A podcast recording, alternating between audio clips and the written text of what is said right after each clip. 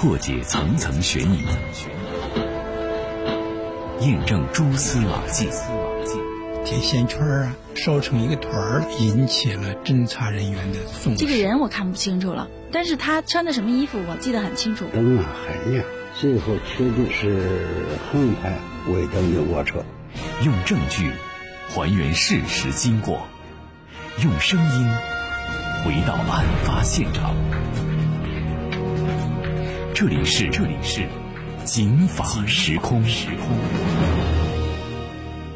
大家好，欢迎收听今天的警法时空，我是姚博。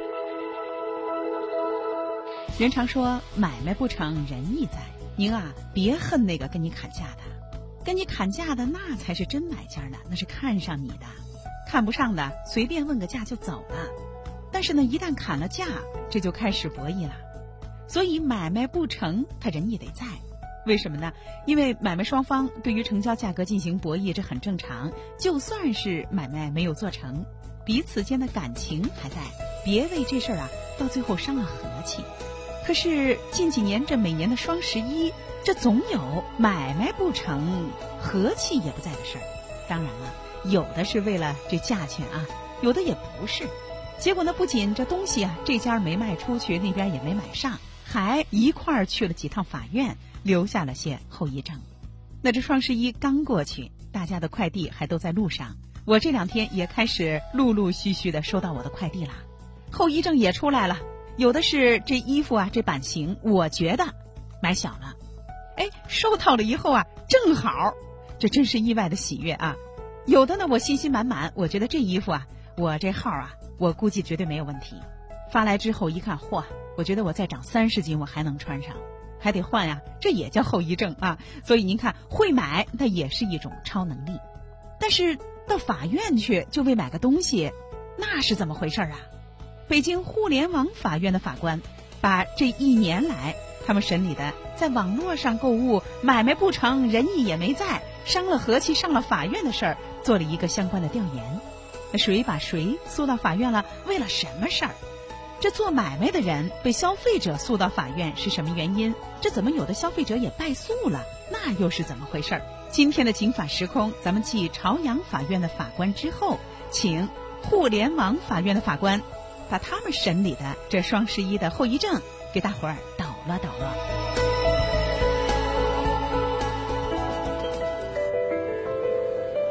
安身在车里，安心在当下。安全在路上。警法时空，姚博主持。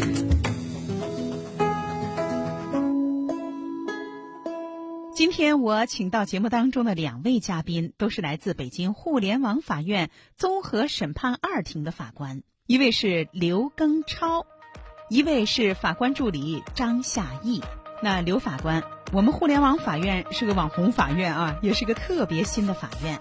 二零一八年才成立，那咱们说说二零一八年的九月九号成立哈，统计到这个二零一九年的十月三十一号吧，互联网法院审理了多少和这个在网上买东西有关的纠纷情况怎么样？在这一年多的时间吧，互联网法院。的网络购物纠纷案件是四千八百三十八件，总共收案呢是四万两千零九十九件，占比是百分之十二，应该是位列我们院收案量的第二大类这个案由了。根据我们梳理的案件情况呢，还发现一个比较有意思的现象：原告呢大部分是男性，跟咱们日常的认知是不太一样的，并且这个年轻化的特点是明显是符合咱们这个预期的。那您看啊，原告里面男性占的比重比较高，这估计大伙儿确实是没想到吧？啊，我一听这个数字啊，也挺错愕，因为在大众的认知当中，这女性对商品的细节挺苛刻的啊。网购的衣服呢，觉得不好看，就觉得未来的曝光度有限，这就想退货。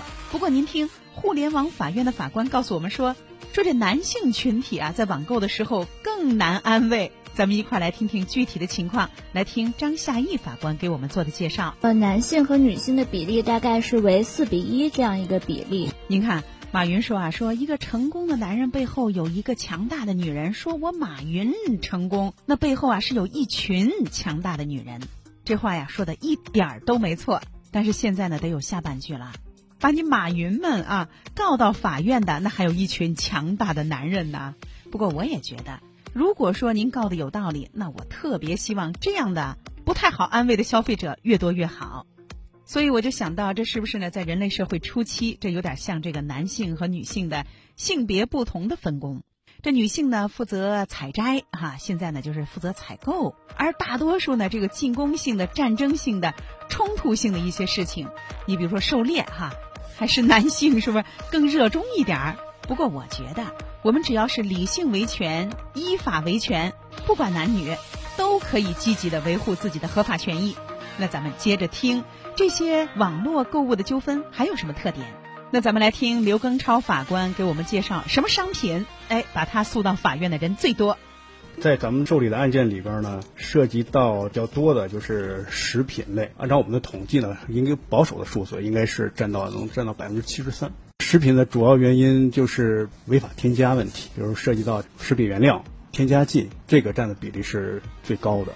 那我觉得能在这个问题上把这些商家诉到法院的消费者，那也不是一般的消费者，起码在这方面那是学习过国家相关的法律法规，比如说起码得学个食品安全法吧。有了这些法律法规的积淀，才能够更好的维权。那我觉得这样的专业的啄木鸟型的消费者越多越好，否则咱们都傻白甜，人多钱多人傻，净花了钱了，买回去东西之后啊，稀里糊涂的这就消化了消费了。这可不就助长了一些商家的不法做法吗？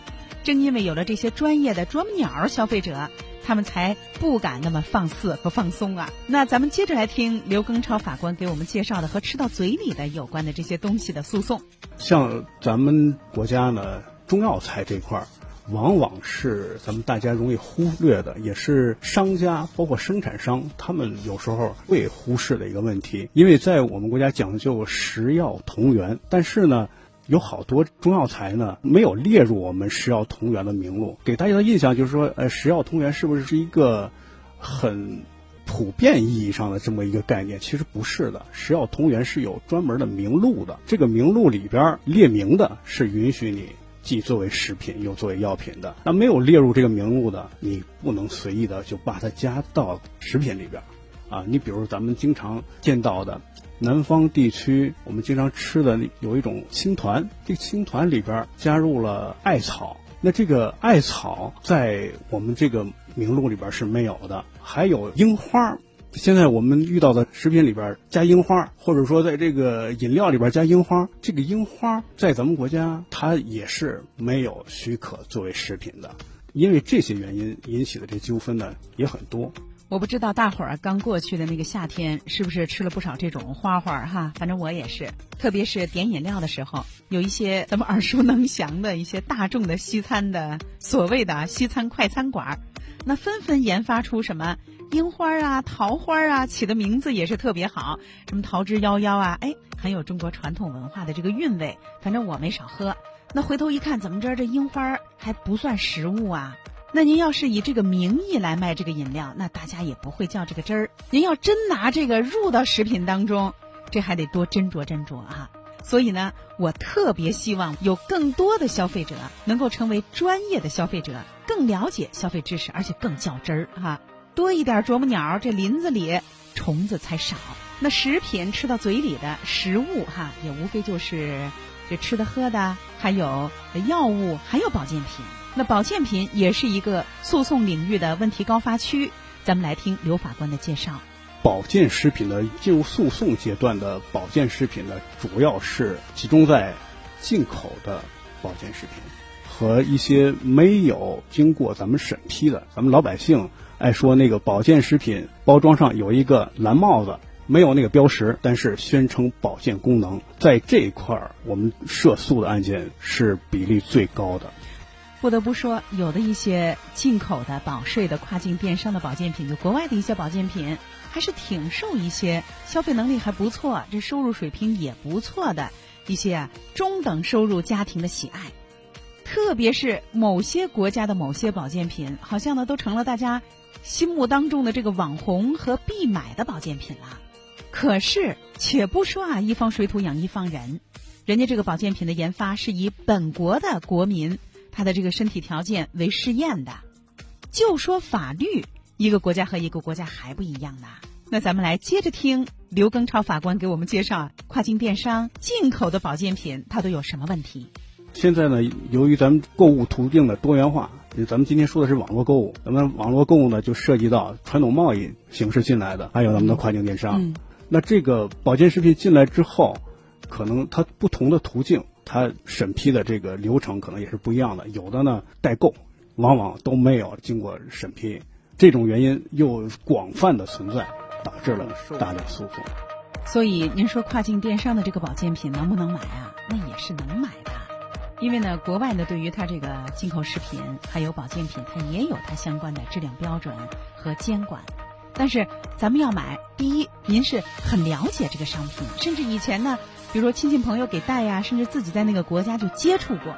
第二，了解这个保健品它的成分、它的生产经营的国家、销售的渠道，毕竟啊是个吃的东西。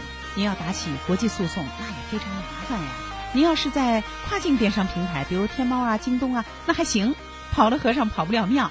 您可以直接找平台。可您要是代购呢，他真要给你弄一假的，你就说你检验真假都特别麻烦。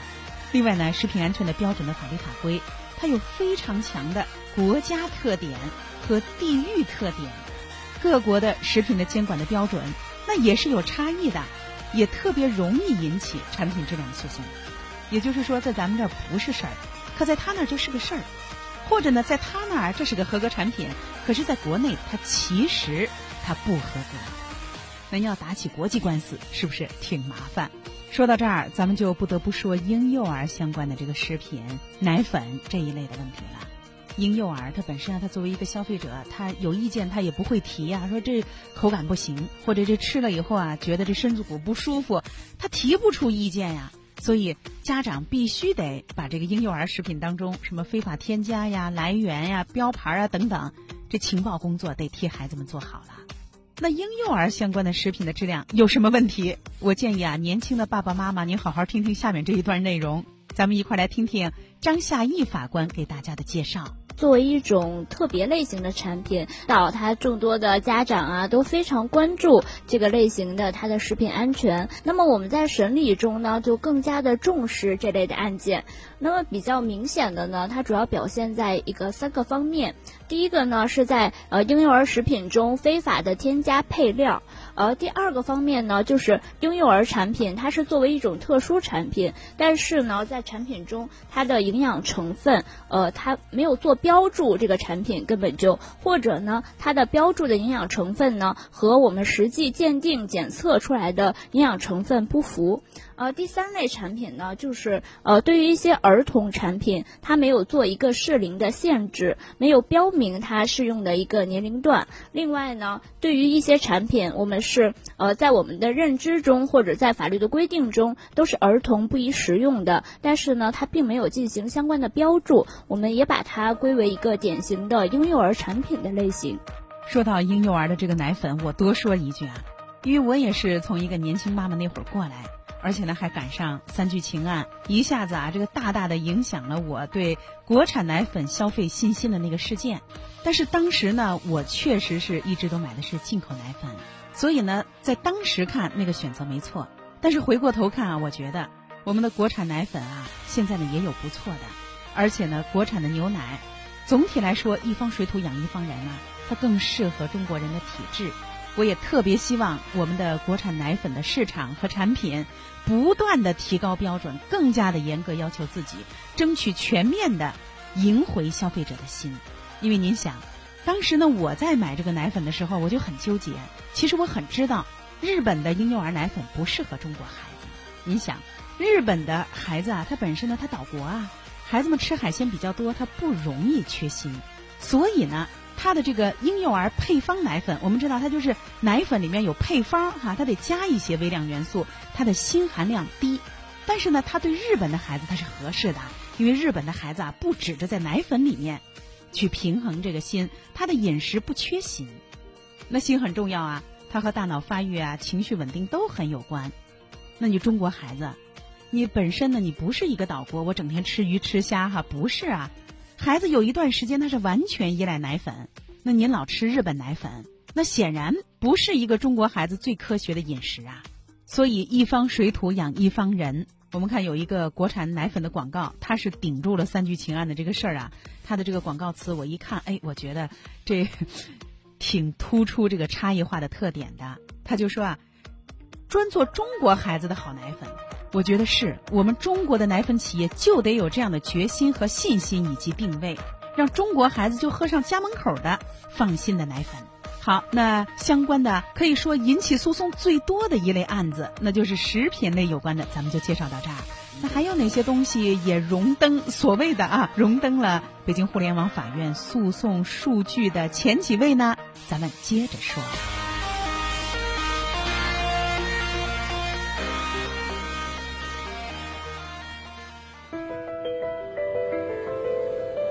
安身在车里。安心在当下，安全在路上。警法时空，姚博主持。大家好，欢迎继续收听今天的警法时空，我是姚博。买卖不成，仁义也不在了，东西没买，东西也没卖，结果双双携手进法院。十一之后。有不少人收快递，满心欢喜；有不少人带着文件包，骑着车，这就去法院诉讼。互联网法院，哎，相当一部分都和网络的纠纷有关。当然了，他们这个开庭很特殊哈，都是跟在电脑上打游戏似的，在电脑上开庭。但是呢，涉及到的案件，是相当一部分都是网络纠纷的。今天在节目当中呢，我请到的两位嘉宾都是来自北京市互联网法院的法官，一位呢是法官刘庚超，一位呢是法官助理张夏义。刚才他们俩说了，男的较劲儿的更厉害，男消费者更不好搞定。第二，食品类的纠纷那是最多的，那还有哪一类纠纷呢？咱们继续听两位法官的介绍。比如手机的。就咱们现在这大量的电子产品出现产品质量的问题，不要光把这个眼光落在我如何的研发、如何的创新，也要关注我们的法律对相关的产品是怎么规定的。传统电子商品，刚才我提到了强制认证，现在是排在我们出案量最多的就是三 C 认证，没有经过三 C 认证的产那个产品。另外一个呢，就是说。这个电子产品呢，往往走在了咱们这个科技的前列，就是它有些可能咱们的规范标准没有跟上，那导致呢，在这块儿。厂家呢做大量的我们认为是不切合实际的宣传，比如说，呃，我们作为消费者来说，我们在网上购买这种东西，可能我们能做到的是在网上了解一下产品的相关情况，了解一下产品的参数，然后我们做货比三家嘛，我们做对比的时候呢，可能也是对比这些参数。那在这些参数上造假的，现在电子产品在这方面的这个问题还是比较突出的。那您看，除了商品，传统的电子产品诉讼的也比较多呀。电子产品那可不，现在咱们的生活当中谁离得了电子产品呀？而且总体来说，电子产品的发明给我们的生活增加了越来越多的便利和科技。可是呢，刚才刘庚超法官也说了，您连国家的强制性的产品认证您都没有啊，您就敢卖，那就说明这是不合格产品啊。三 C 认证，咱们知道三个 C 啊，看上去简单，那说明什么呢？就是国家认可有你这个产品。你买一电动自行车，骑着骑着，一看没三 C 认证，黑户啊，连身份证都没有，连出生证都没有，就是这个道理，就是哪儿来的？这个就叫来路不明。那你就更别提什么三包了，因为您连这产品的爹妈都不知道，是吧？实际上就是这个意思啊。打个比方，所以买电子产品，特别是传统的电子产品，咱们先别看这个这视频做的多好，这宣传做的多好，那都是人设。人设重要不重要呢？重要，始于人设，忠于产品。咱们最终还是要产品消费。那咱们接着来看，还有哪一类产品被诉到法院的比较多？咱们来听听张夏义法官给我们做的介绍。作为女性来讲，我也是为大家介绍一下，也是作为一个资深的网购用户，为大家来介绍一下这个化妆品和家居服饰出现的主要问题。化妆品和家居服饰，大家知道一直都是我们网购中的热门产品。那么对于化妆品来说呢，以下几个问题是我们在司法实践中发现出现频率比较高的。第一个方面呢是配方成分的违法，它其中包括化妆品组分的禁用成分的使用。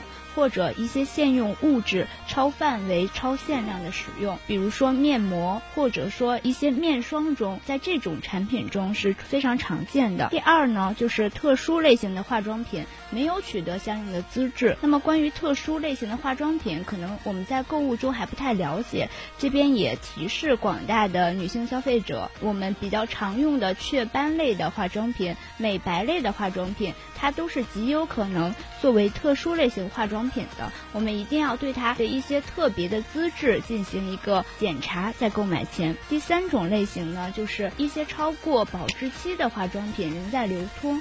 这类的问题呢，主要是与一些本来标签上就没有标注生产日期，或者生产日期的标注不清楚，我们甚至无法辨别哪个是保质期的到期时间，哪个是生产时间，使得我们消费者呢在购买前无法判断这个保质期的问题。这一类问题呢，通常是一起出现的。化妆品，我给大伙儿说一些我的经验啊，就是化妆品它其实跟食品一样，它都是越早吃越早用越好，搁的时间长了就不好了。有一位呢女明星，她就曾经给我说过，她说：“你看我这个化妆品，因为呢我是给他们代言的，所以你看今天我拿的这个拿到手上的呀，就是昨天他们才下生产线的。您看，当然了也不一定就说啊说昨天才下生产线，这就能抹出什么花儿似的，可见。”化妆品的保质期很重要，因为它直接和人的皮肤作用。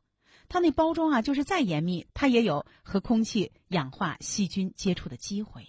所以您别说我这没开封，我这没事儿哈。那您试试，您不开封的有些，咱们看牙膏啊什么的化妆品，你一摸，哟，硬度都变了。所以呢，化妆品一定要重视这个保质期。有的时候您看，哎，这化妆品怎么打折打的这么多啊？跟白捡的似的啊！赶紧赶紧来来，多来几瓶。没错，您多来几瓶，回头一看，哎呦，剩一个月 就过期了。您看买的都没有卖的精，所以呢，他要是连这个生产日期他都给您不标，那谁知道是什么时候的呀？哈，那绝对不敢买。好，那说完了和女性有关的化妆品，也是大宗的，出现的比较多的一类诉讼之后，咱们来听听张夏义法官给我们介绍出现的诉讼比较多的一类产品。在我们的服装上面，主要是明显的表现为两个方面。第一类呢，就是我们假冒。品牌的服饰，这其中可能我们购买用户比较多的都是非常有感触。呃，比较典型的两类呢，一类就是假冒这些国际的奢侈品牌的服饰、箱包这个问题；另外呢，就是假冒知名的运动品牌的一些问题。第二类问题呢，就是刚才刘法官也提到，服装的材质、面料与它的标注情况与相应的国家的规定是不符合的。这个就是典型的，可能是女性非常。热衷于购买的服饰、化妆品类的主要的产品质量问题，也希望广大的消费者呢，在消费时候能够关注到我们所提到的这些具体问题。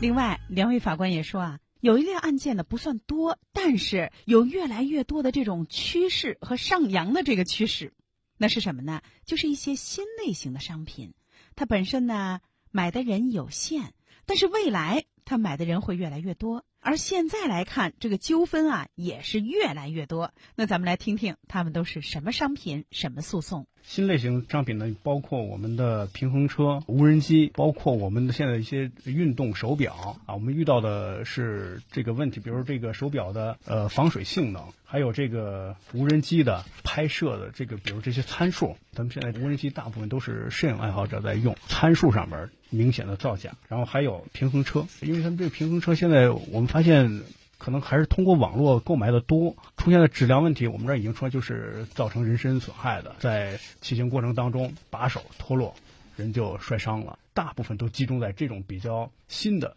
无人机啊什么，以前不怎么常见这类的案件，在这个网购纠纷里边就比较突出了。不过我跟您说啊，这消费者把经营者诉到法院，这咱们知道啊，这是常态。你的信息发布的不对呀，虚假广告啊，呃，保质期没有啊，等等啊啊，擅自的变更、取消订单，消费者很容易就胜诉了。不过有的案子呀，是经营者把消费者也给诉到法院了，虽然不多，但是我觉得这些消费者败诉的原因，咱们也值得听一听啊。那节目最后，咱们就来请张夏义法官给我们说说那些消费者是怎么败诉的，他们有什么问题。我们发现，在部分案件中，消费者第一点，它比较明显的就是我们的呃案件中涉及到了这个消费者滥用退货的权利。嗯那我们知道，七天无理由退货这个规则是为了保护消费者的利益，以这个为出发点来制定的一个规则。但是呢，在实践中，我们也发现它存在着被消费者滥用的情况。嗯呃，在商品的它的保护不是完好的情况下，哦呃，会影响商家的二次销售这样的情况下，那么消费者呢仍然主张七天无理由退货，那么这个就是消费者呃对这个规则的一个滥用的一个表现。哦还有一种情况呢，就是呃我们都知道，我们购买商品之后，经常会在呃商品的呃下方进行一个评论。那这个评论呢，它一方面是一个信用机制，呃消费者可以如实的反映自己对产品的一个使用的情况；另一方面呢，它也是一个其他消费者购买的重要的嗯参考。对，在案件中发现，部分消费者他在进行评论的过程中，使用一些呃不当的、过激的言辞来进行这个评论。呃，所以我们在这里想提醒消费者的是，进行评论是自己的一项权利，但是呢，如果影响到了这个秩序，使用一些不当的言辞，也可能会引起名誉权纠纷的这样一个诉讼。我们国家的网络购买商品七日无理由退货暂行办法里是这么规定的：消费者退回的商品应当完好，对超出检验和确认商品品质、功能需要而使用商品，导致商品价值贬损较大的，视为商品不完好，那就不能退了。大家记不记得有一位顾客五一期间啊购买了十八件衣服，总价四千六，假期以后啊这不喜欢为由就发起了无理由退换。但是这商家发现，这朋友圈里，这旅游期间穿的衣服可都是他们家的这商品啊，所以最后博弈的结果就是九件没有退。我觉得这不好啊，您这也导致双输啊。这样的消费者多了，那七天无理由退货，商家他可就不敢这么轻易的答应，他怕被滥用啊，他怕被成为牟利的工具。那这样上呢，消费者也不能够得到一个比较宽松的消费体验啊，也影响消费者的形象，破坏整个行业的生态。所以七日无理由退货，它不是无条件退货，您无理由，但是得有条件哈、就是不能影响商品的完整。那大伙儿听了今天的节目想，哦，原来啊，从法院的这个角度，咱们还看到了这么不一样的，可以说色彩斑斓的、五味杂陈的一些诉讼和纠纷。这每一个诉讼和纠纷的背后，都有一个气鼓鼓的消费者和一个骚眉打眼儿，或者是利益呢也受到侵害的一个经营者。总体来说，到法院，法院是个说理的地儿，也是一个依法维权的地儿。双方在这个过程当中，才能够更好的被平衡权利，才能够更好的判断是非。不过这种事儿啊，判的再好，都不如这种事儿不发生。那发生了哪些典型的案例呢？明天的《警法时空》，我们继续请两位互联网法院的法官给大伙儿说说那些典型案例。咱们明天见。今天的节目就是这样，姚博感谢您的收听，欢迎大家继续收听以下的精彩节目。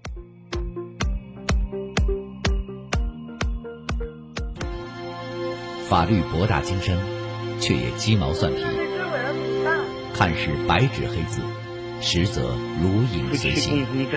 到底是什么意思？如何让法律给您的生活带来更多的平安和保障？现在起，请在微信公众号里搜索“警法时空”或“姚博幺零三九”，不仅有《警法时空》往期节目内容，更有公益律师及时回答您的法律咨询，你好，我有个法律问题这个问题。你可以一个贴身贴心的私人法律顾问。